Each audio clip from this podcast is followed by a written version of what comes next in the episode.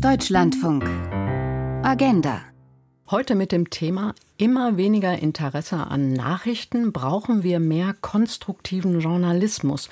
Und dazu begrüßt sie Bettina Köster am Mikrofon. Der Krieg gegen die Ukraine ist aus vielen Nachrichten hier bei uns, aber genauso aus anderen Medien nicht mehr wegzudenken. Und genau das stresst immer mehr Menschen. Jeder Zehnte versucht oftmals aktiv Nachrichten zu vermeiden. 65 Prozent versuchen dies zumindest gelegentlich. Und derzeit betrifft das eben vor allem Nachrichten rund um den Krieg gegen die Ukraine.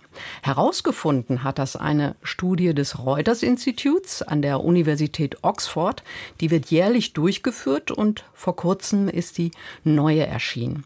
Danach stimmt die Nachrichtenmüdigkeit, nimmt die Nachrichtenmüdigkeit in Deutschland weiter zu, aber auch international und das schon seit Jahren. Interessant ist aber bei der Befragung, dass die Hälfte der Menschen äußerst oder sehr an positiven oder lösungsorientierten Nachrichten interessiert ist.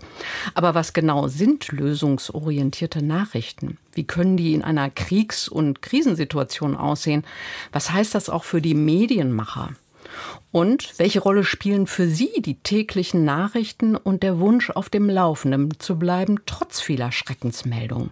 Diesen Fragen wollen wir heute gemeinsam mit Ihnen und Medienmacherinnen und Beobachtern nachgehen. Wenn Sie sich beteiligen wollen, können Sie das wie immer gerne am Vormittag hier im Deutschlandfunk unter 00800 44 64 44 64. Noch einmal 00800 44 64 44 64 ist die kostenfreie Telefonnummer oder Sie schreiben an agenda.deutschlandfunk.de gerne auch mit Ihrer Telefonnummer und dann melden wir uns bei Ihnen zurück. Christian Dezer sitzt hier bei mir im Studio. Er ist Leiter der Dokumentationsreihe Plan B im ZDF. Aber nicht nur das, er hat ganz lange Erfahrung als Krisen- und Kriegsreporter in Afrika beispielsweise gesammelt und ist auch Redakteur in der Heute Nachrichtensendung gewesen. Herr Dezer, wie kann eine lösungsorientierte Nachricht in einer Kriegssituation aussehen? Das ist eine sehr schwierige Frage. In Kriegssituationen äh, Lösungen zu präsentieren, ist, glaube ich, die schwierigste Herausforderung. Aber ich glaube, es geht bei den Nachrichten im Wesentlichen darum, dass wir einen interessanten Mix machen aus den tatsächlichen äh, Berichten über das Nachrichtengeschehen und Hoffnung machenden und perspektivgebenden Nachrichten im Verlauf. Also ist das Schwierigste, wenn nicht sogar unmöglich, über Krieg positiv oder hoffnungsvoll zu berichten. Es geht höchstens, wenn es um Friedensverhandlungen geht.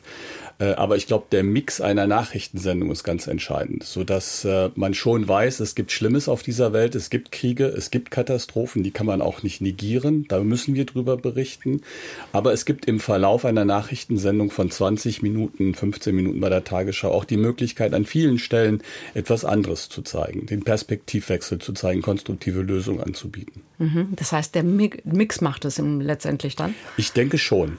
Also man kann über den Ukraine-Krieg äh, im Moment wenig Hoffnungsvolles äh, berichten. Man kann auch aus äh, anderen Krisenregionen wie Afghanistan wenig Hoffnungsvolles berichten. Es gibt sicherlich immer Initiativen, Friedensinitiativen. In Syrien gibt es eine übergreifende Friedensinitiativen von verschiedenen Parteien. Das kann man auch berichten. Aber der Krieg selbst ist einfach so, wie er ist. Und da muss man mit, der, mit dieser ganzen Wahrheit auch umgehen.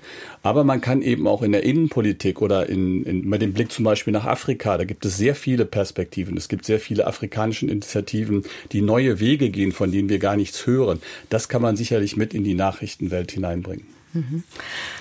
Annika Seel, Sie sind Journalistikprofessorin an der Katholischen Universität in Eichstätt. Ähm, und nicht nur das, sondern Sie haben auch lange als äh, Forscherin gearbeitet am Reuters Institut äh, an der Universität Oxford und haben an dieser Studie, die ich eben, einen Teil davon habe ich eben zitiert, ähm, daran haben Sie auch mitgearbeitet. Nicht direkt an dieser Studie, aber an anderen Studien des Instituts. Genau. Und ich habe mich jetzt gefragt, das sind ja, das ist ja eine weltweite Befragung. Genau. Das ist ja nicht nur Deutschland. Äh, als Land, das da jedes Jahr befragt wird. Ähm, wie, wie repräsentativ sind diese Befragungen? Weil in Deutschland sind 2000, die da online befragt wurden. Mhm. Genau, das ist äh, quotiert. Das ist ähm, die Online-Nutzer in Deutschland und das sind in Deutschland ja die meisten Menschen repräsentativ abbildet. Also das heißt, es wurden nur Online-Nutzer befragt. Wer online nicht nutzt, ist dort nicht vertreten, aber sonst ist auf Repräsentativität geachtet. Mhm. Welche weiteren Ergebnisse fanden Sie besonders überraschend bei dieser Studie? Mm, was ich interessant finde, vielleicht nicht unbedingt überraschend, das würde ich jetzt nicht sagen, aber was ich äh, unter anderem wichtig finde, ist, dass sich zum einen Länder ja auch deutlich unterscheiden, dass wir Länder sehen, wo Nachrichtenvermeidung eben stark zugenommen hat, unter anderem auch in Spanien, aber Länder, wo das weniger ist und sogar ein Land, Finnland, äh, wo wir einen fast gegenteiligen Effekt sehen. Ein Prozentpunkt Zunahme ist jetzt äh, nicht wirklich eine Zunahme, aber zumindest ähm, nimmt dort das, äh, die Nachrichtenvermeidung eben nicht zu. Das heißt, dass es da eben in Ländern und unterschiedlichen Ländern Kontexten schon Einflussvariablen gibt, die dem auch entgegenwirken. Das ist das eine. Und das andere, was ich sehr interessant finde, ist, dass man eben sieht, ähm, dass bei unterschiedlichen Themen in unterschiedlichen Ländern ähm, Polarisierung auch eine große Rolle spielt. Also das heißt, wenn man in die USA schaut und ähm, sich dort das Thema ähm, soziale Gerechtigkeit vor allem anschaut, dass dort große Unterschiede gibt zwischen Menschen, die von sich selbst sagen, dass sie sich politisch eher links versus politisch eher rechts auf einer Skala einordnen würden. Also ich glaube, wichtig ist zu sagen bei diesem Phänomen äh, Nachrichtenvermeidung, dass das ein, und das ist mir auch ganz wichtig hier in dieser Sendung, ein äußerst komplexes Phänomen ist, was es auch nicht einfach macht und dass es da viele kleine Lösungsansätze gibt. Und davon, denke ich, ist der konstruktive Journalismus einer, der helfen kann, ähm, das ein Stück weit zu verbessern, aber dass es eben eben nicht diesen One-Size-Fits-All-Approach gibt und das Problem jetzt, wenn man A macht oder B macht, ganz leicht in den Griff zu bekommen ist. Aber was diese Komplexität ausmacht, da sprechen wir sicherlich noch im Laufe der Sendung drüber. Genau. Und Sie haben auch schon angedeutet, im Norden ist es schon etwas anders. Die Idee des konstruktiven Journalismus, die kommt ja auch aus dem Norden, nämlich von dem Dänen Ulrich Hagerup. Ähm, Sie haben, Herr Dezer, ein Seminar oder mehrere auch bei ihm gemacht zu konstruktivem Journalismus. Nun sind Sie ein alter Hase, wenn ich das mal so sagen darf, ähm, im Journalismus. Ähm, sind Sie da tatsächlich auf so ganz neue Ideen auch gestoßen? Oder heißt konstruktiver Journalismus vielleicht einfach, dass man, ja, guten Journalismus macht, qualitativ guten Journalismus macht? Man macht einen Journalismus, der noch einen Blick weitergeht. Also man sagt einmal, was ist. Das äh, ist die hintergründige Berichterstattung, das sind die Nachrichten. Und man kann auch sagen, was geht. Das ist dann das, der, der ganze Blick oder der noch bessere Blick, der umfassendere Blick. Äh, ich habe Herrn Hagerup damals kennengelernt, als wir mit Plan B angefangen haben. 2017 sind wir gestartet, 2016 habe ich äh, ähm, bei einem Seminar mit ihm in Dänemark äh, mir erklären lassen, wie die das gemacht haben. Das war auf Nachrichten ausgemünzt. Unser Format ist ja eine Dokumentation, was neu war. Und ähm, deswegen haben wir uns da Impulse geholt. Der Gedanke des Konstruktiven ist ja nicht ganz neu. Und bei uns kam der Gedanke des Konstruktiven eigentlich ausgelöst durch Zuschauer. Ähm, ich hab, durfte früher einige investigative Formate leiten und Menschen haben uns dann immer geschrieben, ihr habt ganz tolle Berichte gemacht. Also Hintergrund ganz irre. Aber es zieht mich derartig runter. Ich kann jetzt nicht schlafen. Könnt ihr nicht mal irgendwie auch sagen, wie es geht, was man machen kann, wo es Ansätze gibt, wie Leute etwas anderes machen? Und das war eigentlich die Initialzündung für uns zu überlegen, wie kann man die Themen des täglichen Journalismus oder der Gesellschaft aufgreifen, das Problem ansprechen, aber nicht problematisieren und vertiefen und sagen, es ist das schlecht und das schlecht und das schlecht, sondern das sind die Probleme, aber es gibt Leute und es gibt ganz viele Menschen auf der Welt, wie wir inzwischen festgestellt haben nach sechseinhalb Jahren, die etwas anpacken, anders machen und das sind dann halt diese konstruktiven Ansätze und Lösungsangebote, die man liefern kann. Und das ist natürlich ähm, ein erweiterter Blick, der das Bild auch für den Zuschauer vollständiger macht und er sich dadurch natürlich auch ein, ein ganz anderes Bild machen kann. Er hört nicht ständig, es geht nicht, sondern er merkt, da sind andere Menschen, die machen etwas und das kann hier abfärben. Das kann für die Demokratie positiv sein, das kann für die Menschen positiv sein, das kann mehr Partizipation, Teilnahme äh, hervorrufen. Also da sind ganz, da stecken ganz viele Momente drin, wo dieser konstruktive Ansatz hilfreich sein kann. Mhm. Ich habe auf Ihre Seite geguckt und auch in die eine oder andere Doku mal von Plan B und da wird schon beim Titel eigentlich relativ deutlich, dass es da um mehr geht, als ich sage jetzt mal über den wachsenden Müll zu berichten. Denn da heißt es beispielsweise, wer sorgt für weniger Müll?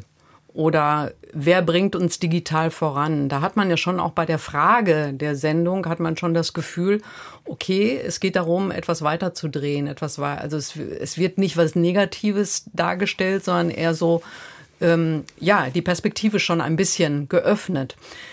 Wie, welche Rolle spielt das in Ihren Redaktionskonferenzen? Also wenn Sie auf Themen schauen, wie kriegen Sie dann diesen lösungsorientierten Dreh hin? Das ist Training, das ist journalistische kennen, wir kennen ähm, die Herangehensweise im normalen äh, Alltagsgeschehen. Wir gucken uns ein Thema an und berichten darüber. Und bei uns ist es dann halt die Frage, gehen wir mal die Wohnungsnot an, äh, teure Wohnungen, äh, hohe Immobilienpreise. Und dann stellen wir uns natürlich die Frage, das Problem ist allen bekannt. Jeder kennt die Bilder von langen Schlangen vor Wohnungsbesichtigungen, von überteuerten Wohnungen. Und wir gucken dann, wer macht denn etwas anderes in diesem Bereich? Und was das andere dann hochrechenbar für eine gesamte Gesellschaft ausmachen kann, das schauen wir uns dann an. Also kann man mit Aufstockung auf bestehendem Wohnbestand äh, viele Wohnungen schaffen. Das kann man in Großstädten und das skalieren wir. Und dann sagen wir den Zuschauern, guck mal, in Frankfurt machen die das so. Das geht aber auch in Hamburg, in Berlin, in München. Und dadurch kann man binnen kürzester Zeit bezahlbaren Wohnraum oder bezahlbareren Wohnraum kriegen. Oder wir schauen nach Wien. Das machen halt viele gerne, weil Wien dann eine, eine, eine, Vorzeigestadt ist, die einen ganz anderen Wohnungsbau macht. Aber da gibt's ganz viele Möglichkeiten. Und unser Blick ist halt immer auf das Thema gerichtet, auf das Problem und dann weitergehend was machen andere, damit dieses Problem gelöst werden kann? Ich habe eben den Dänen Ulrik Hagerup angesprochen, der mittlerweile auch ein Institut gegründet hat für konstruktiven Journalismus und etwas Ähnliches gibt es auch seit einiger Zeit in Deutschland. Das Bonn-Institut heißt es. Da haben sich mehrere Sender zusammengetan, ähm, um eben auch den konstruktiven Journalismus zu fördern, bieten Seminare beispielsweise an.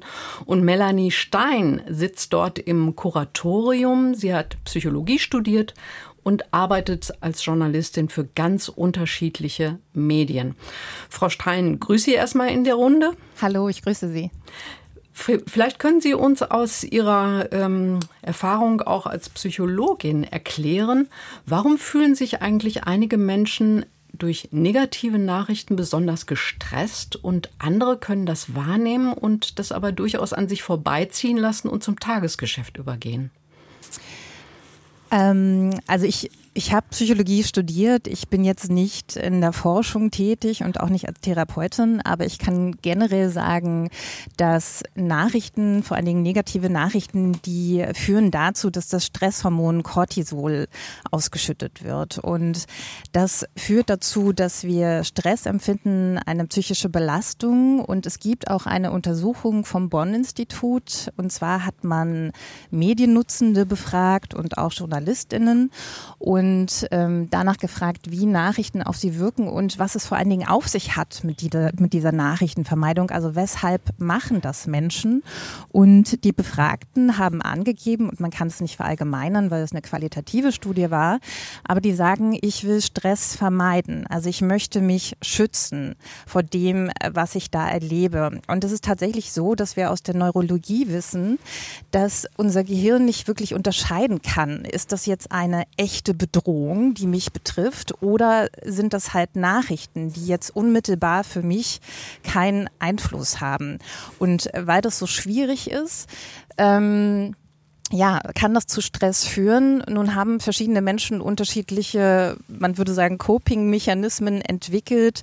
Es geht natürlich darum, sich zu vergewissern oder zu vergegenwärtigen, dass der Ausschnitt, den wir oft hören und den wir wahrnehmen, nicht die Realität ist. Und, und das muss ich halt wissen, beziehungsweise nur ein Ausschnitt der Realität, ähm, wie das schon gesagt worden ist, sondern dass es neben der Problembeschreibung natürlich ganz viele Menschen gibt, die Lösungen finden finden, die Dinge anpacken und ähm, man spricht auch von so einer Art ähm, ja, von einer Verzerrung, von einem Negative Bias. Also wir sind besonders gepolt darauf, negative Dinge wahrzunehmen. Wir können uns die auch viel besser merken. Und das führt aber vielleicht auch dazu, dass Nachrichtenredakteure und Redakteurinnen dem natürlich auch unterliegen. Und natürlich haben wir viele Nachrichtenwerte. Und wenn wir beurteilen müssen, was ist jetzt eigentlich, was hat ein Newswert, worüber sollten wir berichten, dann gibt es natürlich neben Negativität auch noch andere. Und ich glaube, für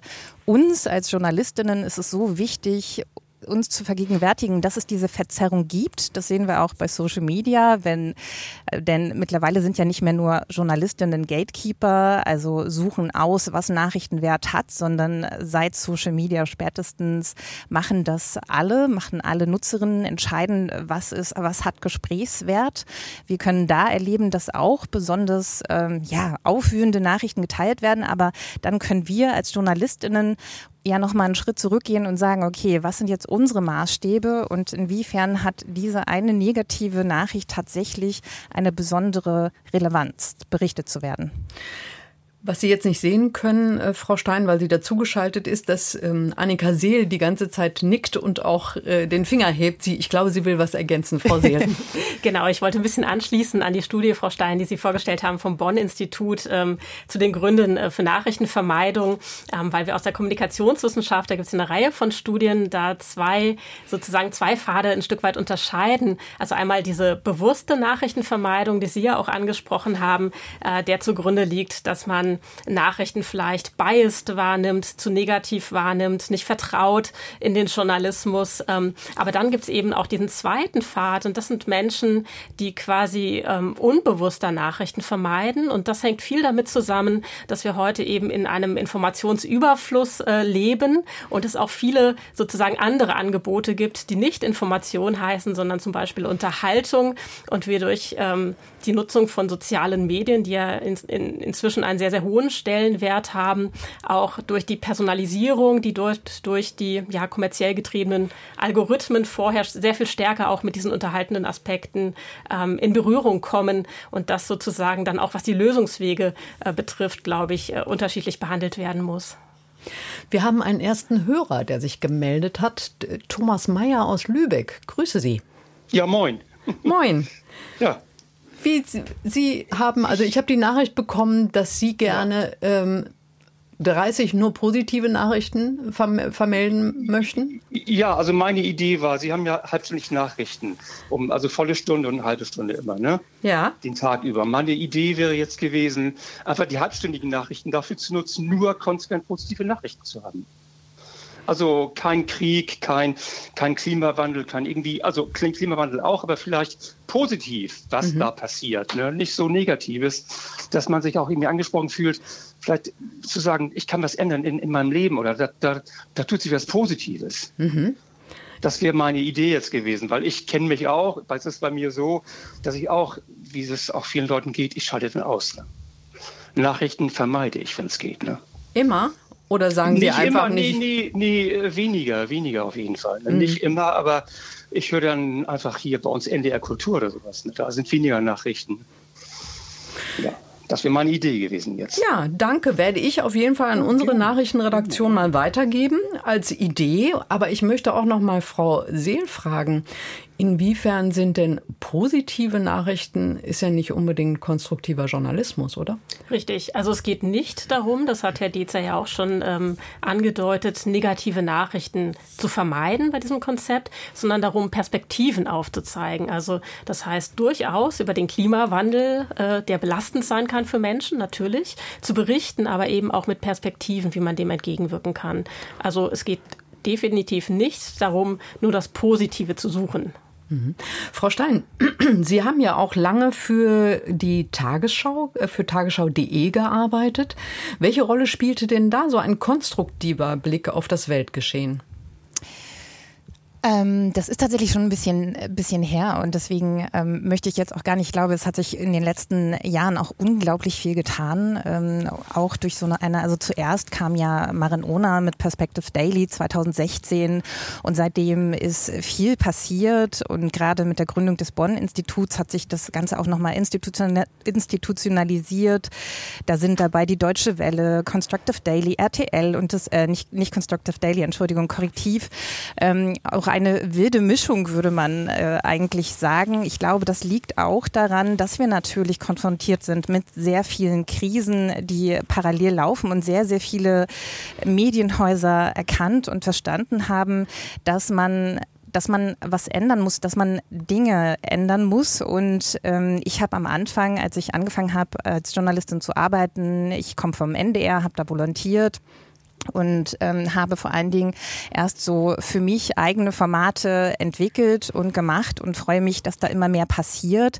Tatsächlich, wenn Sie die Nachrichten ansprechen, ist das aber ein ganz, ganz wichtiges Thema, denn es ist ja großartig, dass es tolle Sendungen gibt, aber die Frage ist, muss ich nicht generell was verändern und wie wichtig und welchen Stellenwert haben da die Nachrichten? Und ich glaube, sie haben einen ganz großen Stellenwert und einen wichtigen Stellenwert. Ich habe natürlich auch von wahrgenommen, dass Sie Ihre Nachrichten mit einer positiven Nachricht sozusagen beendet haben, nämlich dass die illegale Abholzung der Regenwälder zurückgegangen ist. Und es wurde auch schon beschrieben, dass man sich da zum einen natürlich überlegen kann, welche Nachrichten suche ich aus. Hm. Und ähm, natürlich sind Nachrichten sehr, sehr kurz. Das heißt, ich habe da nicht so viel Spielraum. Ich kann nicht viele Perspektiven einbringen, aber ich kann mir als Nachrichtenredakteur durchaus überlegen, wie beginne ich eine Meldung und wie höre ich auf. Stein, also, Frau Stein, ja? das, das ist genau das Stichwort. Wir müssen nämlich jetzt eine Pause machen für die Nachrichten, damit ähm, unsere Hörerinnen und Hörer auf dem Laufenden bleiben. Aber genau an der Stelle werden wir gleich noch weitersprechen nach den Nachrichten. Das verspreche ich Ihnen.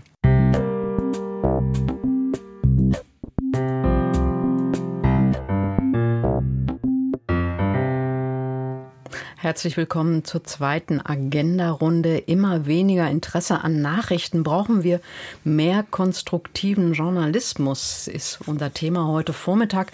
Und wenn Sie sich beteiligen wollen, gerne 00800 44 64 44 64 ist unsere kostenfreie Telefonnummer oder Sie schreiben an agenda.deutschlandfunk.de www.ftf.de gerne dann auch mit Ihrer Telefonnummer, dann rufen wir Sie gegebenenfalls zurück.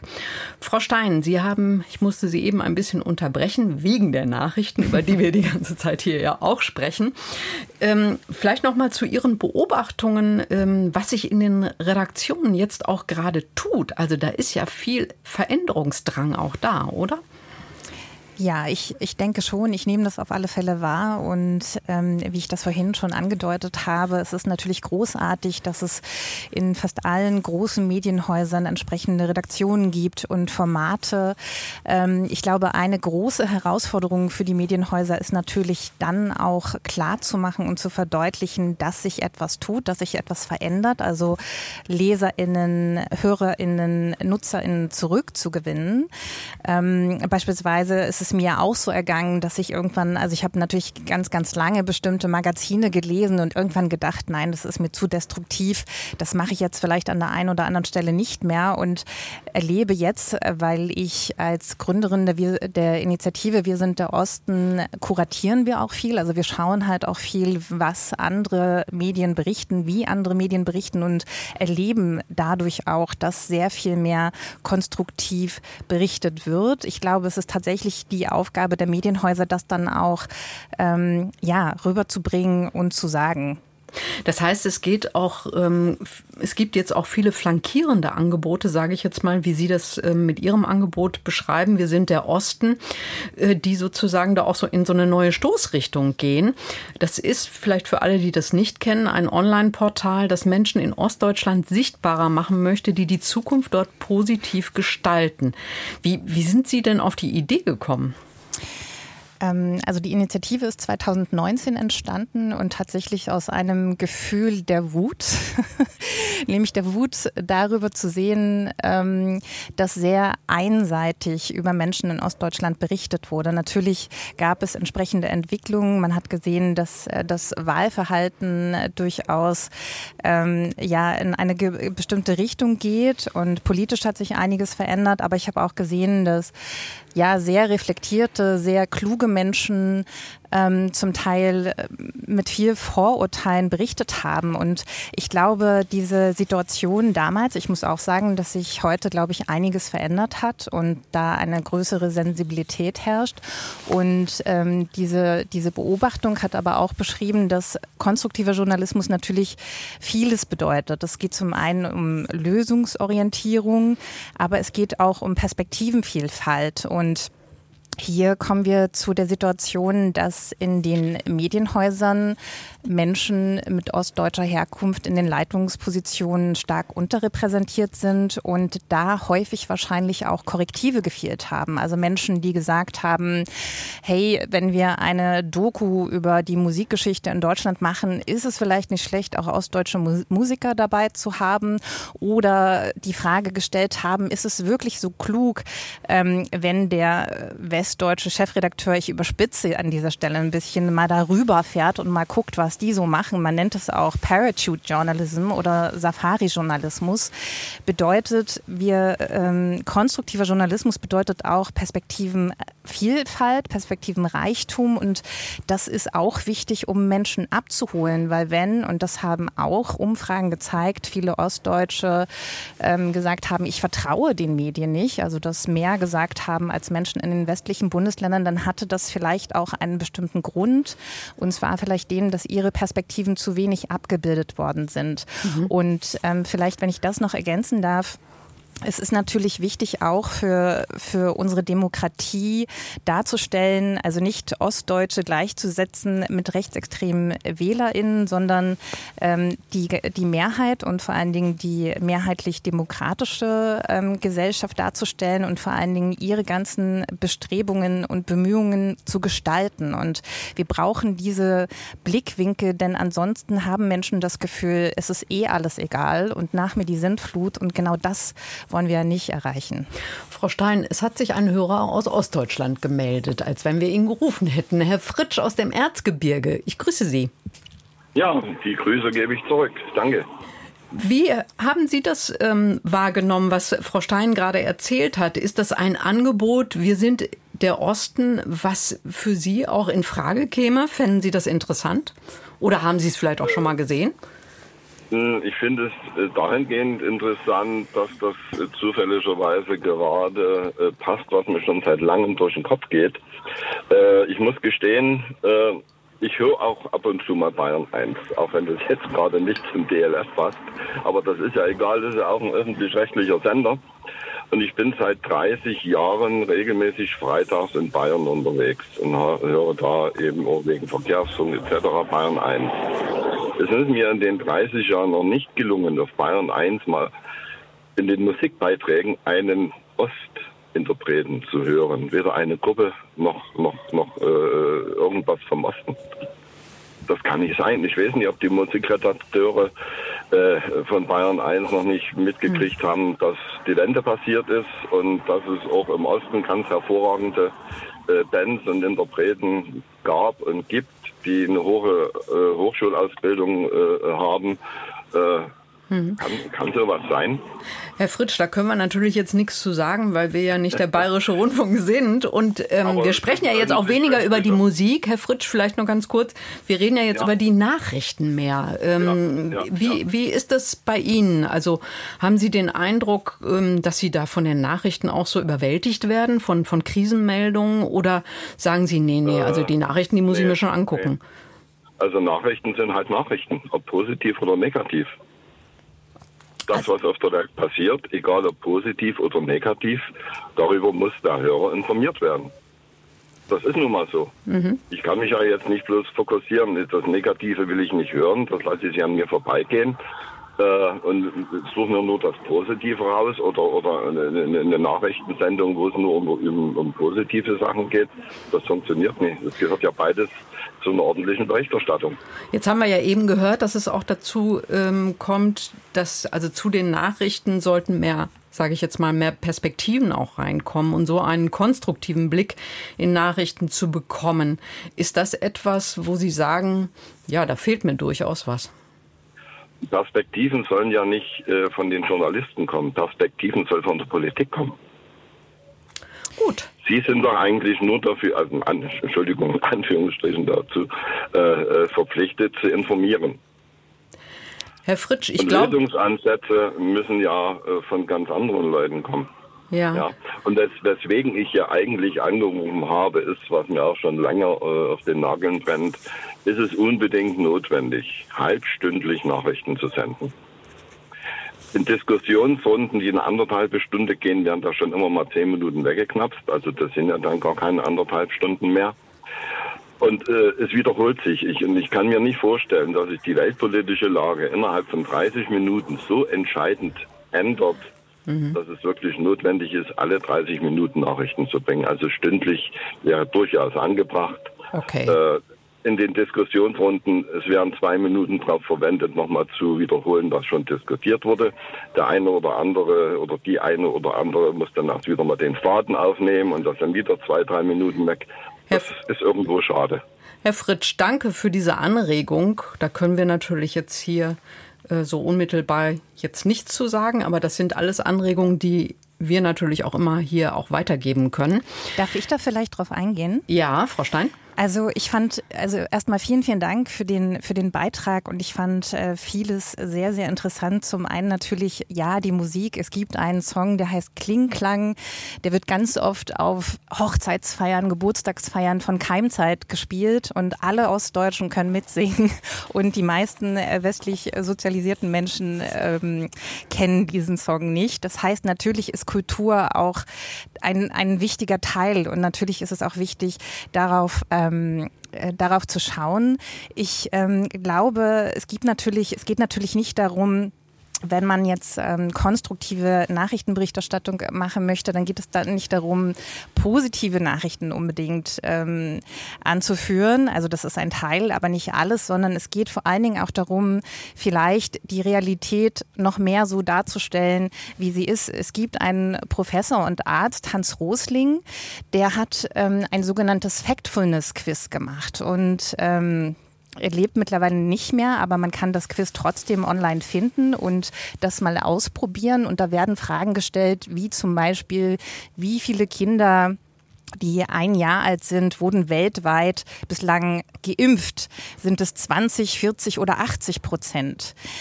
Was würden Sie sagen? 20? Es sind 80 Prozent. Und tatsächlich zeigt dieses Quiz, dass wir die Welt und vor allen Dingen die langfristigen Entwicklungen, wenn es darum geht, wie viele Menschen durch Naturkatastrophen sterben, ähm, beispielsweise, oder wie viele Menschen in extremer Armut leben, dass wir das nicht wissen. Und tatsächlich ist es so, dass JournalistInnen besonders schlecht in diesem Test abschneiden. Und da müssen wir uns natürlich fragen, ähm, machen wir irgendwas falsch? Also stellen wir die Realität wirklich so dar, wie sie ist? Oder führt dieser extreme Fokus auf die negativen Nachrichten dazu, dass wir ein verzerrtes Bild der Realität haben? Die Frage würde ich jetzt gerne mal an Herrn Dezer weitergeben. Also ich wollte Frau Stein jetzt eigentlich recht geben und unterstützen. Ähm, wir müssen den Blick weiten, nicht nur nach Osten. Wir tun das bei Plan B regelmäßig. Wir zeigen viele Beispiele aus dem Osten. Wir schauen aber auch über den Tellerrand nach Europa. Weil wenn man vielfältig zeigt, was Menschen machen, an welchen Stellen sie was machen, sie was bewegen, dann hat das natürlich noch einen viel größeren Impact. Und zum Positiven, ich möchte äh, das, was wir machen im konstruktiven Journalismus, gar nicht als positive Nachrichten bezeichnen. Positive Nachrichten ist für mich was ganz anderes. Das ist die nette Meldung, äh, ein Panda-Baby ist geboren oder so. Äh, für mich sind konstruktive ähm, Nachrichten oder konstruktive Berichterstattung was ganz anderes. Das geht wirklich in die Tiefe. Wir ergründen Möglichkeiten, etwas nachhaltig zu verändern, mit Nachhaltigkeit, mit Langfristigkeit. Und das ist ein ganz anderer Ansatz. Und den kann man als positiv dann vielleicht bewerten oder empfinden. Aber es ist jetzt nicht äh, als die Schönfärberei, das Rosarote, was dem konstruktiven Journalismus oft vorgeworfen wird, sondern es ist tatsächlich eine Hinterfragung auch dieser Lösungsansätze. Also das ist für uns ganz wichtig in der Redaktion. Wir fragen immer, welche Schwierigkeiten gab es auf diesem Weg zur Lösung? Äh, das ist ja nicht alles einfach gelaufen, sondern die Menschen, die das machen, hatten Herausforderungen, sind gescheitert, mussten neu ansetzen. Es gab politische Schwierigkeiten. All das versuchen wir mitzuerzählen. Und wir versuchen eben zu sagen, es ist nicht nur ein kleines Beispiel, sondern äh, wie kann man das hochrechnen? Also wenn verschiedene Beispiele auf der Welt äh, zu einem Thema verschiedene Lösungsansätze bringen, dann ist das ja ein Ansatz, wo man vielfältig äh, etwas verändern und nachhaltig verändern kann. Herr Dezer, ich fand noch ähm, den Einwand unseres Hörers sehr interessant. Er sagte, das ist überhaupt nicht unser Job, Lösungsansätze zu bieten. Das ist der Job der Politik. Ja, also das stimmt. Da gebe ich dem äh, Herrn Fritsche völlig recht. Unser Job ist ja nur zu äh, erzählen, was es gibt. Ähm, ich glaube aber, dass die Politik natürlich auch in Zugzwang kommt. Also wenn wir konstruktive Geschichten erzählen, dann kann die Politik nicht so tun, als gäbe es keine Alternativen, sondern die Politik äh, spiegelt das praktisch. Viele Politiker wissen das auch und viele Politiker sind wahrscheinlich in ihren Wahlkämpfen oder in ihren Programmen äh, gebunden. Ähm, aber ich glaube, durch die, durch unsere Aufgabe, es zu berichten, äh, kann Politik natürlich in Zugzwang kommen und kann in, in diesem Nachgang etwas verändern oder zumindest äh, veranlassen, etwas zu verändern.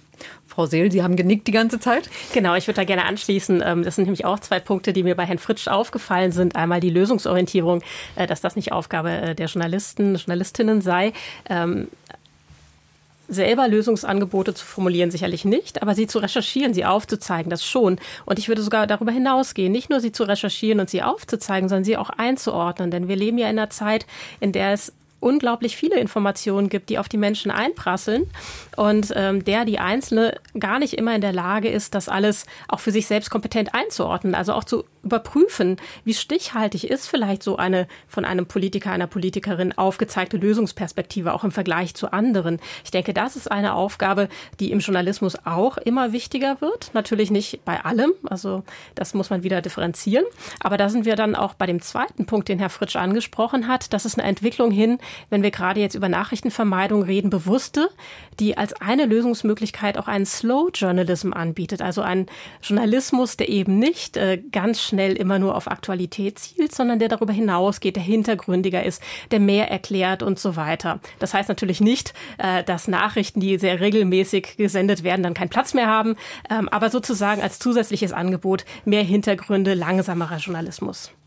Ein Hörer hat sich jetzt hier noch bei uns gemeldet, der schreibt, wer positive Nachrichten hören möchte, kann dies privat tun. Die Nachrichten haben die Aufgabe, von den Geschehnissen in der Welt zu berichten. Also das ist auch nochmal so eine ganz klare Sicht ähm, von, von einem Hörer. Und äh, Da würde ich ihm recht geben, wenn ich das sage. Auch Herr Fritscher hat das ja. ja gesagt. Da würde ich beiden recht geben. Nachrichten sind Chronistenpflicht. Das ist unsere Aufgabe. Ähm, aber in dieser Chronistenpflicht gibt es ja Möglichkeiten, noch Unterpunkte zu finden.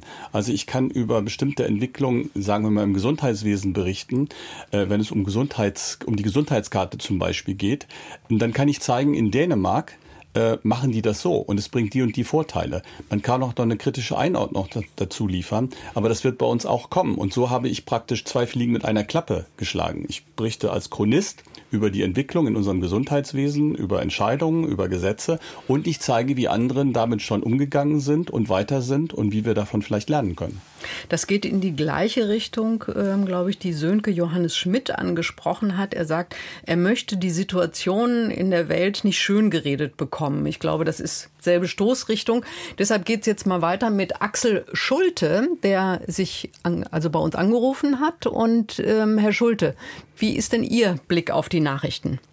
Ähm, ja, schönen guten Tag. Äh, mein Blick ist als Dauerhörer vom Deutschlandfunk inzwischen etwas genervt. Also ich äh, hätte konkrete Vorschläge. Erstens äh, zu der Diskussion Nachrichten sind tatsächlich ähm, auch aus meiner Sicht Chronistenpflicht. Trotzdem hat der äh, Zuhörer Fritsche meines Erachtens nicht ganz recht, weil es geht ja darum, äh, aus der Vielzahl von Nachrichten äh, herauszufiltern für fünf Minuten, was man für Nachrichten berichtenswert hält. Und insofern trifft auch eine Redaktion immer eine Auswahl. Da kann auch eine positive Nachricht drin sein. Mein Anliegen ist aber ein anderes jetzt konkret. Ähm, nicht auf konstruktiven Journalismus. Da bin ich auch der Meinung, dass der ähm, weniger in den Nachrichten äh, stattfinden kann, sondern äh, in ausführlicheren Sendungen, weil über positive, konstruktive Lösungsansätze zu berichten, das tut auch Deutschlandfunk und andere Sender, das brauchen mehr Tiefe und Zeit. Mein Vorschlag oder Problem ist, ich bin Dauerhörer vom Deutschlandfunk und bin tatsächlich auch inzwischen genervt, dass ich alle halbe Stunde immer wieder die gleichen Nachrichten höre. Dazu Gibt es Vorschläge oder hätte ich jetzt mal spontan Vorschläge, wie man abhelfen kann, dass man nicht immer kompliziert abschalten muss, sondern ähm, entweder einen besonderen Kanal Nachrichten auf Deutschland Herr Schulte, wir oder, verstehen Sie jetzt gerade ganz schlecht. Ich okay. glaube, die Leitung ist okay. nicht so gut. Ja, oder oh. ich habe das. Ja, hören Sie mich jetzt besser? Ja. Ja, Okay, also entweder eine Abhilfe schafft, dass man äh, die Nachrichtensendung ausgliedert für Menschen, die also über den Tag hinweg das in halbstündigen Rhythmus hören aber nicht immer hören wollen oder eine andere Form äh, Möglichkeit gibt, es wegzudrücken. Ansonsten, äh, ja, das wäre ein Vorschlag zum Thema Nachrichten. Konstruktiver mhm. Journalismus, toll, aber in den Nachrichten sicherlich nicht unterzubringen. Äh, halt allenfalls kurze positive Nachrichten, das finde ich auch. Ja. Dankeschön, Herr Schulte, dass Sie sich gemeldet haben. Ja, ich würde noch mal, das kam ja jetzt öfter, dass es diese Unterbrechung durch Nachrichten doch den einen oder anderen nervt, sage ich jetzt mal ganz platt. Ähm, nun gehört es aber natürlich auch zu den Erwartungen, die man hat an ein Radioprogramm oder auch Fernsehprogramm, dass man regelmäßig informiert wird. Frau Seel, wie sehen Sie das als ähm, Journalistikprofessorin? Mhm.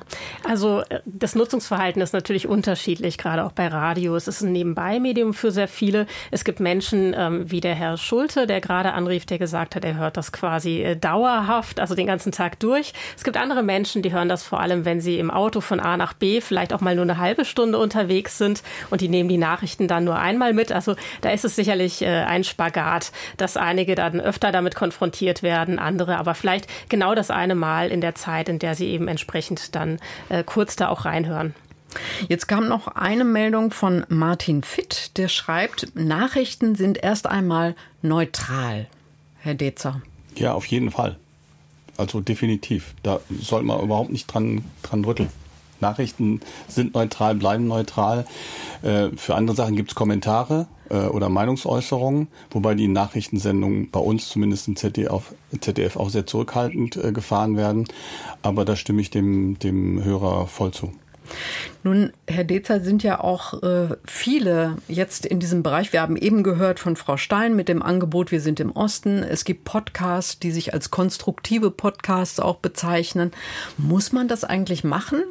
Ähm, weil das hört sich so an, als wenn konstruktiver Journalismus etwas ganz anderes ist als der andere Journalismus. Naja, wir haben ja schon gesagt, dass der, der konstruktive Journalismus versucht, äh, ähm, mehr noch zu beschreiben als äh, die Hintergrundberichterstattung, die Nachrichtenberichterstattung.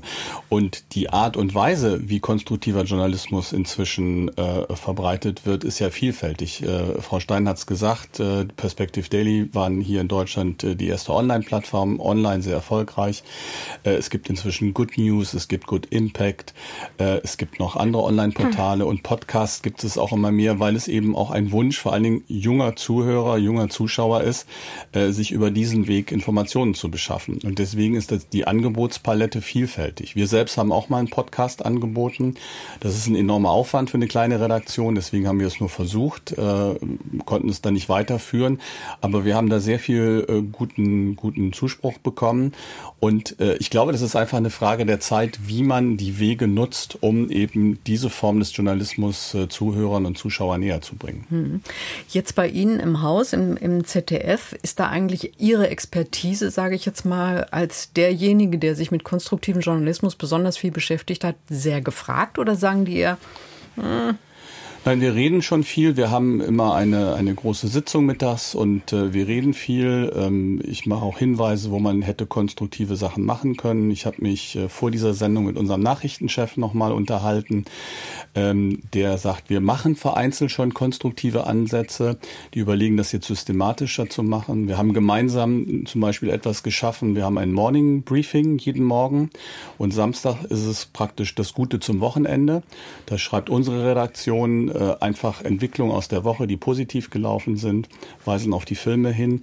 Äh, also es gibt schon Einflüsse und äh, es gibt auch mehr und mehr Kolleginnen und Kollegen im Haus, die sich diesem konstruktiven Gedanken äh, verpflichteter fühlen und äh, die dem näher kommen und das auch in ihre jeweiligen Sendungen einfließen lassen. Hm.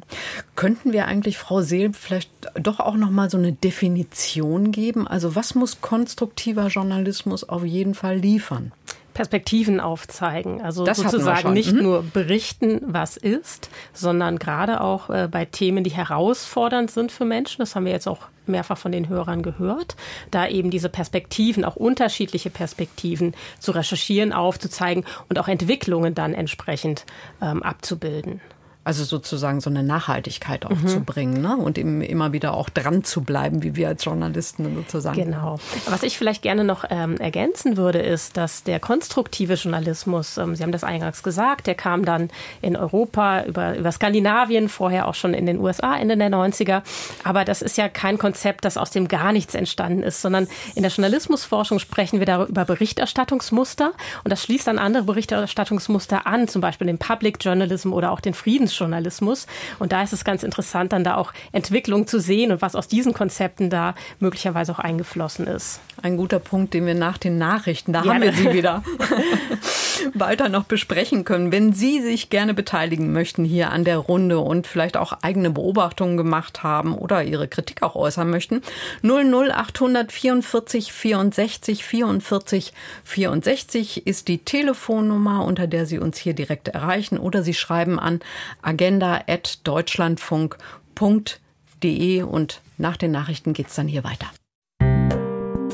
Deutschlandfunk Agenda Willkommen zum dritten Teil der Agenda mit Bettina Köster am Mikrofon und im Thema immer weniger Interesse an Nachrichten. Brauchen wir mehr konstruktiven Journalismus? Und äh, Frau Seel, Sie haben uns eben schon einiges beschrieben. Nochmal zu den Kriterien. Was ist überhaupt ähm, konstruktiver Journalismus, worauf baut der denn auf? Denn das ist ja ein Punkt, der kam ja nicht plötzlich so aus der Luft gesprungen, auch wenn der Herr Hagerup da sich einfach mehr für eingesetzt hat. Genau, also da wollte ich gerade vor den Nachrichten ansetzen. Also es gibt, wir sprechen in der Journalismusforschung von Berichterstattungsmustern und da gab es auch davor schon welche und daneben auch jetzt welche, unter anderem den Friedensjournalismus oder auch den Public Journalism. Letzteres war ein Konzept, das vor allem äh, in den Vereinigten Staaten äh, Anklang gefunden hat, so in den 90er Jahren des letzten Jahrtausends. Und das ist, glaube ich, nochmal ein gutes Beispiel, weil viele Hörer ja jetzt auch gesagt haben, ähm, dass sozusagen nicht negative Nachrichten vermieden werden sollten. Und das das ist auch so. Und da hat es sich vor allem auf das Lokale bezogen. Dort hatte man auch die Situation, dass viele Menschen frustriert äh, waren von der Politik genauso wie von den Medien und sich von beidem abgewendet haben. Niedrige Wahlbeteiligung bei der Präsidentschaftswahl, äh, Zeitungsreichweiten äh, sind zurückgegangen. Und dann hat man sich gemeinsam Politik, Wissenschaft, Journalismus überlegt, was kann man tun? Und so ist dieses Konzept des Public Journalism entstanden, wo man dann beispielsweise im lokalen Leute gefragt hat, was ist eigentlich euer, was sind eure größten größten Probleme hier in der Stadt, in der ihr lebt? Und dann, wenn das Thema zum Beispiel war, es gibt, äh, die Stadt ist zu dreckig, es liegt zu viel Müll herum oder ähnliches, dann einen runden Tisch zu machen, die Leute zusammenzubringen und zu diskutieren, was sind mögliche Lösungs ähm, Ansätze dafür und wer kann das wie übernehmen. Also ganz viel auch mit Dialog und Interaktion. Jetzt ist noch eine junge Dame hier zu uns gekommen in die Sendung, Dina Bogdanski. Sie arbeiten als äh, Senior Jugendredakteurin der Jugendredaktion Salon 5 und das gehört zu dem spendenfinanzierten Rechercheteam Korrektiv im Ruhrgebiet. Aber damit nicht genug. Sie sind auch im Bürgerbeirat des Bonner Instituts für konstruktiven Journalismus. Sagen Sie, was macht man denn da überhaupt im Bürgerbeirat? Weil Sie sind ja selber eigentlich Journalistin. Also wir planen viel und wir quatschen viel über konstruktiven Journalismus. Und jetzt ganz, ich bin da noch nicht so lange. Wir reden da noch nicht so, also ich bin da jetzt noch nicht so ganz drin. Aber ähm, was auf jeden Fall machen wir, bald ist auch das Be Future Festival in Bonn. Und da kommen halt Leute zusammen, die halt gerade über konstruktiven Journalismus sprechen wollen. Und sowas zum Beispiel. Mhm. Das heißt, werden denn auch Ihre Kritik und Ihre Themen, werden die mit aufgenommen? Ja, also das ist so ein bisschen das Ding. Junge Leute im Journalismus, das ist, äh, wie soll man das gut, gut benennen, ist gerade im, Kommen, im Wandel. Und äh, es wird gehört. Und das ist total toll, weil das ist eben auch dieses, dieser konstruktive Ansatz, dieser Perspektivenwechsel. Wir müssen auch unsere Stimme hören. So, die jungen Leute, was uns beschäftigt, warum wir vielleicht auch Nachrichten vermeiden. Das ist total wichtig, um halt auch darauf aufbauen, die Zukunft zu gestalten. Warum denn? Warum vermeiden Sie Nachrichten? Oder die jungen Leute? Äh, ich wollte gerade sagen, für mich per se ist es ein bisschen schwierig äh, zu sagen, dass ich Nachrichten vermeide, aber auch ich vermeide die klassischen Nachrichten, wie Printmedien zum Beispiel. Lese ich nicht, ist ausgestorben für mich, weil ich halt aus einer Zielgruppe und einer Generation stamme, die halt keine Nachrichten mehr liest. Ähm, warum junge Menschen Nachrichten vermeiden? Es ist, glaube ich, einfach nicht unsere Sprache. Und es sind nicht unsere Themen. Unsere Sprache ist zum einen einmal nicht, weil, weil die Nachrichten auf auf Plattformen geschaltet werden, die wir nicht nutzen. Und wenn wir sie nutzen, dann ist es hauptsächlich Social Media. Und ähm, es ist nicht unsere Sprache, beziehungsweise wir können damit nicht so viel anfangen, weil es nicht von uns kommt. Es gibt selten Fälle, wo junge Menschen Nachrichten für junge Leute machen. Und ich glaube, das ist so ein Punkt, warum eventuell viele junge Leute Nachrichten vermeiden. Und was äh, gerade ja auch schon mal Thema war, diese breite Masse an Angeboten, die man nutzen kann in den Medien. Also ich meine, TikTok ist ja der der Staubsauger für Nachrichtenvermeidung eigentlich bei jungen Leuten. Hm. Jetzt finde ich interessant, Sie sagen, das ist nicht unsere Sprache. Nun ist das ja normal auch ein bisschen, sage ich jetzt mal, dass man in unterschiedlichen Generationen auch einfach anders miteinander umgeht, anders spricht. Dafür gibt es ja dann auch die entsprechenden Formate. Ähm, ich sag mal, das ist dann vielleicht äh, hier bei uns Deutschlandfunk Nova oder beim WDR ist es eins live, ähm, die eher junge Menschen ansprechen. Ist es das, was Sie meinen, oder meinen Sie grundsätzlich, dass die Sprache sich ändern müsste? Es ist im Prinzip das, was Sie gerade gesagt hatten, diese jungen Formate, die sind es. Das, ist, das Problem ist aber, es ist noch viel zu wenig. Und es wäre total schön, wo, dass es ein Format gäben, also geben würde, wo halt alle Generationen sich irgendwie wiederfinden könnten. Jetzt werden das, wird das alles runtergebrochen. Es gibt Nova, es gibt zum Beispiel WDR Cosmo, wo auch viele junge Sachen passieren. Oder eins Live und so weiter und so fort. Und das ist halt so ein bisschen, warum finden wir nicht einfach eine Plattform oder ein, ein Format, wo wir alle beieinander kommen? Und was die Sprache angeht, es wäre jetzt ein bisschen blöd, wenn, äh, sag ich mal, Nachrichten besprochen werden, auf einmal kommen da so Jugendwörter rein und werden dann erklärt. Das ist natürlich ein bisschen unprofessionell, aber dass man das halt anpasst, dass es halt ein Angebot für alle gibt, das ist total wichtig. Herr Dezer, hat man das beim ZDF auf dem Schirm so? Äh, also ich wollte was zur Sprache sagen. Sprache ist sicherlich ein wesentlicher Punkt. Äh, wir sprechen oft so akademisch, auch in Beiträgen, auch in Dokumentationen. Das kriegen wir auch gespiegelt, dass das äh, in einer Zuschauerferne liegt. Also ich glaube, wir müssen uns da sehr viel Mühe geben, direkter, eine direktere Ansprache zu finden. Ähm, wir stellen auch fest, dass junge Menschen, wenn wir auf Instagram Geschichten erzählen, da sofort einsteigen. Aber in der herkömmlichen Ausstrahlung ähm, im Fernsehen ist unsere Quote bei den Jüngeren, ich sag mal, optimierbar.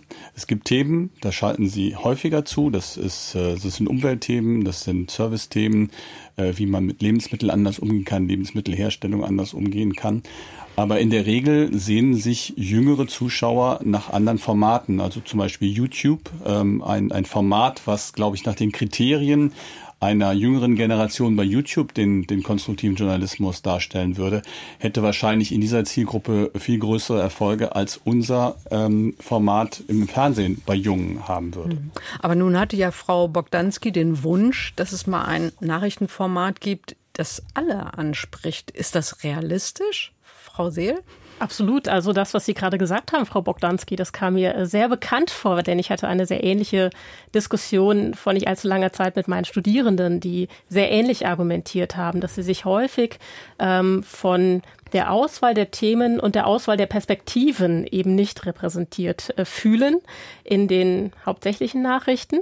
Und ich denke, die die Vielfalt der Perspektiven, das ist ja auch ein ganz wichtiges Qualitätskriterium im Journalismus, da wirklich darauf zu achten, dass alle Altersgruppen entsprechend mit ihrer Meinung und ihren Standpunkten auch vorkommen, ist, ist ein ganz wesentlicher Punkt. Und das sollte realistisch sein, klar. Ich kann da nur zustimmen. Was mich halt auch immer beschäftigt, ist, dass halt Minderheiten super wenig vorkommen. Es wird immer über Minderheiten gesprochen und ich meine, die junge Generation, jetzt meine Generation, Generation Z ist ja auch eine Minderheit in der Gesellschaft. So, und jetzt werden immer nur über Minderheiten gesprochen, aber nicht mit ihnen. Und das ist, glaube ich, auch etwas, was diesen Wunsch nach einem Format für alle ja, fördern würde. Ich würde da total gerne anschließen, weil Frau ich vorhin, Stein, mhm. ja, ähm, vielen Dank, ähm, weil vorhin Herr Dezer auch gesagt hat, ähm, Nachrichten seien neutral. Und das würde ich gerne auch nochmal zur Debatte stellen. Also äh, einen Punkt, den haben wir schon besprochen, die, die Perspektive. Ich möchte an dieser Stelle gerne Annika Heck von den Psychologists for Future zitieren, die halt auch ähm, gesagt hat, dass die Frage ist, was wir als normal ähm, beziehungsweise neutral und objektiv empfinden. Und ist es vielleicht vor allen Dingen die Perspektive eines weißen, älteren, westdeutsch sozialisierten Herren? Und haben wir, indem wir halt nicht mehr Perspektiven und vielleicht auch mehr Sprachfärbung etc. zeigen, führt das nicht viel mehr zu einer größeren Neutralität? Das ist der eine Punkt. Ich kann mir vorstellen, was Herr Dezer meint, nämlich, dass natürlich Nachrichten jetzt erstmal nicht meinungsgefärbt sein sollten. Ja. Aber natürlich ist die Auswahl, die wir machen, die ist nicht objektiv, die ist nicht neutral. Die orientiert sich an bestimmten Nachrichtenwerten. Viele werden sich ähm, an Galtung und Ruge orientieren, aber auch diese Theorie ist 60 Jahre alt und ich würde gerne in die Runde mal fragen, ob wir vielleicht andere Nachrichtenwerte oder vielleicht auch konstruktive Nachrichtenwerte brauchen. Hängt das nicht auch unmittelbar damit zusammen, wer in den Nachrichtenredaktionen beispielsweise arbeitet? Kommen darüber nicht sowieso auch andere Perspektiven mit rein? Frau Botdanski, Sie nicken. Auf jeden Fall. Es ist ja das hat ich gerade auch schon angesprochen, es findet gerade ein Wandel statt im Journalismus. Es gibt ganz, ganz, ganz, ganz viele alte Journalisten und Journalistinnen und jetzt kommen hoffentlich neue. Äh, da kann man noch ein ganzes Fass aufmachen, was ich jetzt nicht machen möchte. Aber klar, es ist natürlich so, dass äh, verschiedene Ansätze und Perspektiven fehlen, wenn die Leute nicht in den Redaktionen sitzen. Natürlich werden unsere Stimmen, also die jungen Stimmen in ähm, kernfesten Redaktionen nicht gehört, weil wir nicht dort sind. Und dann konsumieren wir das auch nicht, was die produzieren. Logisch. Wenn aber alle irgendwie mit drin sitzen und es irgendwie vielfältig und divers ist und verschiedene Perspektiven drin sitzen, dass man das dann, dann, dann entsteht vielleicht dieses Format für alle, hm. was alle irgendwie konsumieren wollen. Und was ich dazu noch sagen kann, was super wichtig ist, man muss sich auch darauf einlassen. Das ist ein riesen, riesengroßes Problem, was ich bemerke. Felix Stress Stresser hat sich äh, bei uns gemeldet, er hat angerufen. Wie ist denn Ihr Blick auf das, was wir gerade diskutieren? Ja, guten Morgen. Ähm, ich habe das eben in der Mail schon geschrieben. Also ich sehe da ähm, einen ganz krassen äh, Wandel, würde ich sagen. Also ich bin selber so öfter in der aktivistischen Szene unterwegs und sehe das halt ganz viel Medien auch einfach selbst gemacht werden. Also das hat viel mit dem ähm, Technologiewandel zu tun. Also wir kommen heute ganz leicht an Smartphones, die haben Kameras, die haben alle möglichen Aufnahmetechniken. Ich kann das direkt ins Internet stellen. Das heißt also YouTube, Instagram sind da ganz krass auf dem Vormarsch. Und das hat auch ein bisschen damit zu tun, dass natürlich ähm, die Konsumenten ein bisschen enttäuscht sind von der klassischen äh, Pressearbeit, die so passiert. Also wenn ich mir angucke, was der SWR beispielsweise über die Ahrtal-Katastrophe gemacht hat, dann ist da ganz viel interaktiv auf Instagram. Bestimmt 100 Seiten auch mit einem ganz jungen Menschen. Die haben dann eine 17-Jährige begleitet, die so die Katastrophe aus ihrer Perspektive schildert und was ihrer Familie widerfährt und den Wiederaufbau und was weiß ich. Dann hat der SWR digital ein Riesendossier zu allem, was da passiert ist und so weiter. Jetzt fällt mir nur auf, also ich habe auch einen Bachelor in Politikwissenschaft mal gemacht, dass ähm, das Wort Klima nicht einmal dort verwendet wird. Und das ist gerade ganz schön krass, weil wir sagen, wir sind auf dem Weg in eine Wissensgesellschaft. Wir haben unglaublich viele Informationen darüber, wie bestimmte Phänomene entstehen. Da gibt es verschiedene Untersuchungen zu, ähm, dass natürlich, das ist von, ich glaube, World Weather Attribution oder sowas, die hat das untersucht und die hat gesagt, dass genau diese Katastrophe eben durch mehr Hitze in der Atmosphäre quasi äh, viel, viel massiver äh, gewirkt hat. Trotzdem berichtet der SWR das nicht. Jetzt weiß ich nicht, wie die inneren Strukturen dort aussehen, aber für die Menschen, die sich ein bisschen mit dem Thema beschäftigen, auch Wissenschaftler oder auch einfach Leute, die die Publikationen lesen, sagen wir mal einen zusammengefassten IPCC-Report, ist dann klar, dass dort ein Defizit vorherrscht. Und das ist eigentlich, ähm, ich sag mal, charakteristisch für so ein Problem in der Translation. Also das ist auch in der Wissenschaftsszene so, dass gesagt wird, also ich habe zum Beispiel neulich mit jemandem gesprochen, der geht jetzt in die USA, der ist Forscher, der sagt, dass die Übersetzung von wissenschaftlichen Erkenntnissen in die menschliche Realität rein nicht wirklich stattfindet. Also wir haben sehr viel Wissen, wir haben sehr viel Technologie, aber das erreicht nicht unbedingt die Bürger. Mhm. Und da ähm, passiert gerade so ein Teil von diesem Wandel, wenn eben YouTuber, Instagrammer da in die Bresche springen. Okay, ich höre jetzt mal kurz zu. Danke, Herr Stresser, dass Sie das so ausführlich schildern. Äh, ich denke, Sie haben Verständnis dafür. Wir können jetzt zum SWR nichts sagen und auch nichts zu deren Kompetenz. Das ist jetzt auch ein bisschen unfair, dann zu sagen, äh, die haben das nicht alles auf dem Schirm gehabt oder so. Aber ich glaube, der, der wesentliche Punkt ist, dass vielleicht ähm, die wissenschaftlichen Informationen nicht so durchsickern dann auch in die Redaktion und dass da so ein, so ein Vermittlungsstau sozusagen ist Frau Seel. Ich glaube, da können wir zustimmen, ne? oder? Ja, ich denke, im Bereich der Wissenschaftskommunikation ist auf beiden Seiten viel passiert, aber da ist auch noch sehr viel Luft nach oben. Ja. Und es gibt auch von den Psychologists for Future, die haben tatsächlich einen Leitfaden für Journalistinnen herausgegeben zur Klimakrisenberichterstattung.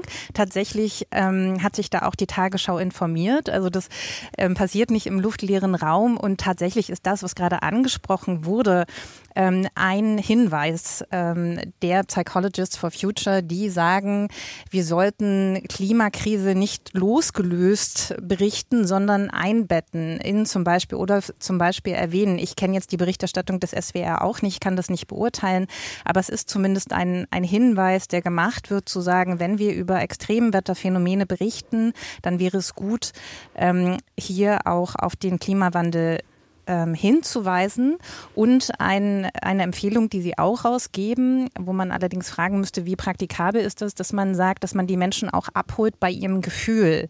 Denn diese Berichte, die machen ja was mit den Menschen. Darüber haben wir ganz am Anfang schon gesprochen. Die führen zu negativen Gefühlen und was empfohlen wird, ist ähnlich wie wenn beispielsweise über einen Suizid oder Depressionen berichtet wird, dass man sagt, es ist ähm, normal, dass du jetzt vielleicht negative Gefühle hast oder wenn du dich so und so fühlst, dann kannst du dich dahin wenden, also dass man die Menschen auch mehr bei ihren Emotionen abholt. Ich glaube, für Nachrichten speziell ist das schwierig, aber bei anderen Formaten vielleicht möglich. Jetzt gibt es ja auch die Tendenz in vielen Medienhäusern, die sagen, wir bauen jetzt, ähm, sage ich jetzt mal, so eine Art äh, Spezialredaktion nur was Klimawandel angeht auf. Ist das in Ihren Augen, ich gucke jetzt mal so in die Runde, Herr Dezer, der richtige Weg, da so eine Fachabteilung rauszumachen? Also wir haben ja eine Fachabteilung. Wir haben einmal die Wetterredaktion mit äh, verschiedenen Kolleginnen und Kollegen, die immer wieder diese Klimaphänomene auch in die Wettervorhersage mit einbringen. Wir haben eine Fachredaktion für Umwelt, die auch eine Sendung hat, Planet E. Und wir lassen Wissenschaft äh, schon an verschiedenen Formaten einfließen. Wir haben ja noch Terra X, äh, wir haben Lesch Kosmos und, und, und. Das ist natürlich ein breites Angebot und nicht jeder guckt alles. Deswegen geht manches auch verloren. Und die persönliche Herangehensweise, äh, was zum Beispiel, ich kenne den Silvestrum-Beitrag auch nicht, aber was ich mir vorstellen kann, wenn die jemanden begleiten, versucht worden ist, ist auch in anderen Formaten bei uns versucht worden. Also es ist ja immer so ein Gesamtkomplex, den, den man in den Medien findet. Ähm, aber ich glaube, es ist wichtig, in diesen Zeiten äh, zunehmend sich mit der Wissenschaft äh, in Verbindung zu setzen und das zu übertragen und vor allen Dingen auch zu übersetzen, weil die Wissenschaftskommunikation ist oft eine sehr hochtrabende Sprache und äh, das ist unsere große Herausforderung und Aufgabe, das runterzubrechen für den mhm. Zuschauer. Ich wollte noch eins zu den jungen Menschen sagen, das ist mir ganz wichtig. Ähm, ich merke, seitdem wir das machen, dass wir ganz viele Anfragen kriegen von jungen Studentinnen und Studenten äh, aus dem Journalismusbereich. Ich habe, glaube ich, in den letzten Jahren 10, 12 Bachelor, Masterarbeiten begleitet als äh, Interviewpartner. Und ich merke, wie groß das Interesse ist. Und deswegen glaube ich auch, dass ich nach und nach, wenn diese Journalistengeneration in die Redaktionen kommt, dass sich da auch noch mal eine ganze Menge verändern wird. Es stimmt, wir haben in vielen Redaktionen ein, ein hohes Alter und äh, viele Sachen werden vielleicht nicht so reflektiert, wie sich das äh, eine Generation wünscht. Ich glaube aber, viele sind offen dafür, auch für die Sichtweise und für die Denkweise. Aber ich glaube, das wird kommen in den nächsten Jahren. Mhm. Vielleicht auch nochmal der Hinweis, Frau Bogdanski, ich sag mal so altersgemischte Teams sind ja auch, äh, was die Wissenschaft angeht, sehr erfolgreich, haben die abgeschnitten. Sehen Sie das auch so oder würden Sie sagen, nee, also ich bin jetzt froh, wenn da mal die ganzen Alten alle weg sind? Nein, um Gottes Willen. Ich finde, man kann halt voneinander lernen. Und das ist eigentlich so auch der Knackpunkt an der ganzen Sache. Ich habe mich äh, in letzter Zeit mit einem ganz anderen Thema beschäftigt und da auch in der Forschung und Wissenschaft be mich bewegt. Und da ist ein Team von, von 13 bis 60.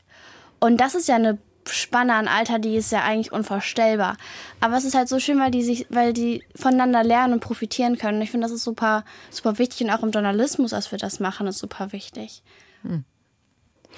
Herr Stresser, Sie hatten noch ähm, angegeben, dass Sie sich auch mal ganz andere Formate wünschen, dass Sie nicht mehr die klassischen Formate gerne sehen, hören. Vielleicht können äh, Sie dazu noch ein bisschen was sagen.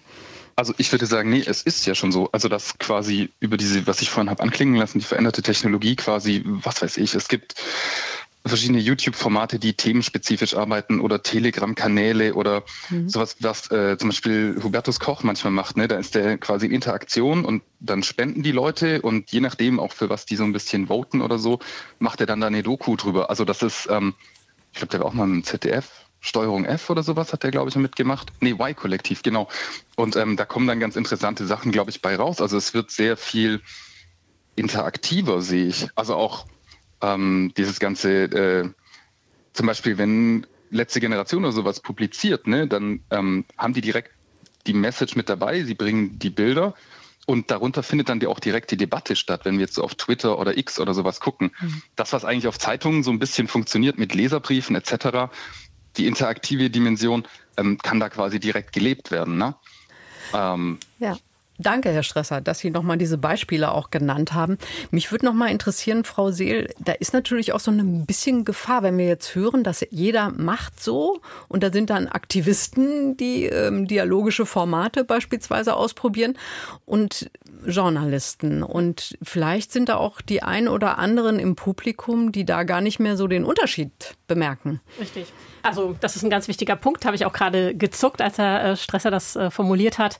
Äh, Im Internet hat der Journalismus sein Gatekeeper-Monopol lange verloren. Er ist jetzt eher so der Gate-Watcher, der guckt, was machen da auch andere Kommunikatoren und die sind sehr vielfältig. Da ist die PR dabei, da sind Aktivisten dabei, da sind äh, Gruppen dabei oder Menschen dabei, die ganz gezielt Desinformationen äh, einspülen ins System. Das ist eine sehr komplexe Gemengelage und das ist für den Einzelnen gar nicht zwingend erkennbar, was sind da sozusagen vertrauenswürdige Informationen und äh, was äh, sind diese eben nicht. Und deswegen glaube ich, dass da dem Journalismus umso mehr eine Rolle zukommt, nämlich genau das zu tun, unterschiedliche Positionen zu recherchieren, einzuordnen, zu hinterfragen, Fakten zu prüfen und damit auch seine Bedeutung äh, wieder oder noch stärker dann entsprechend auch äh, klar zu machen. Fakten ist ein gutes Stichwort. Joachim Wittmann äh, aus Berlin hat sich gemeldet. Das ist Ihnen besonders wichtig. Ja, so ist es. Ähm, als äh, Leiter einer Journalistenschule und äh, früherer Desker in verschiedenen Nachrichtenredaktionen ähm, vermisse ich tatsächlich aktuell in der Berichterstattung genau das, was ähm, gerade vorher gesagt wurde. Insofern hübsche Anmoderation ähm, mit der Frage, ähm, nämlich, äh, dass ähm, aus der Kolportage von äh, einander entgegengesetzten Positionen viel schneller äh, in die Klärung von Fakten äh, äh, gedreht wird, was auch tatsächlich im Nachrichtenalltag relativ leicht möglich wäre. Ein Beispiel zum Beispiel, es ist wochenlang über das ähm, Gebäudeenergiegesetz diskutiert worden.